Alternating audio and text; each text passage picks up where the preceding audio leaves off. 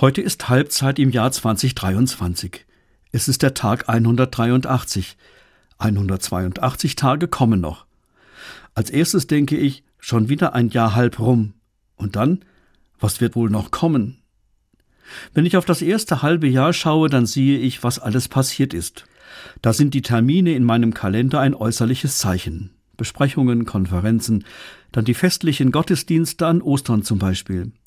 Ich habe viele Gespräche geführt, die stehen meistens nicht im Kalender, weil sie kurzfristig vereinbart werden. Viel lebendiger sind mir die Menschen, denen ich begegnet bin. Dabei ging es um Freudiges und Trauriges.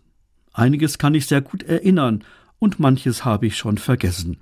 Manchmal sage ich, Gott sei Dank. Und was wird jetzt kommen in dem halben Jahr, das vor mir liegt? Einiges steht schon im Kalender. Der wichtigste Punkt, Anfang August beginnt mein Ruhestand. So gibt es eine ganze Reihe von Punkten, die unter zum letzten Mal laufen. Zum letzten Mal diese Besprechung, der Gottesdienst in der Klinik, der Weg durch vertraute Gänge und Räume.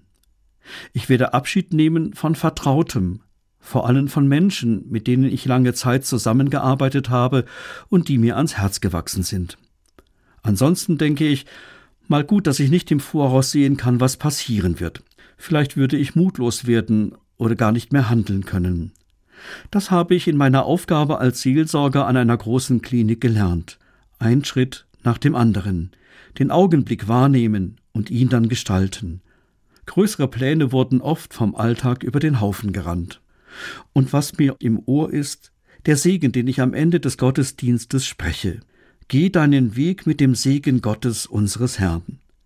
Ich bin gewiss, dass Gott auch mir seinen Segen schenkt und dass ich mit ihm das zweite Halbjahr gestalten kann.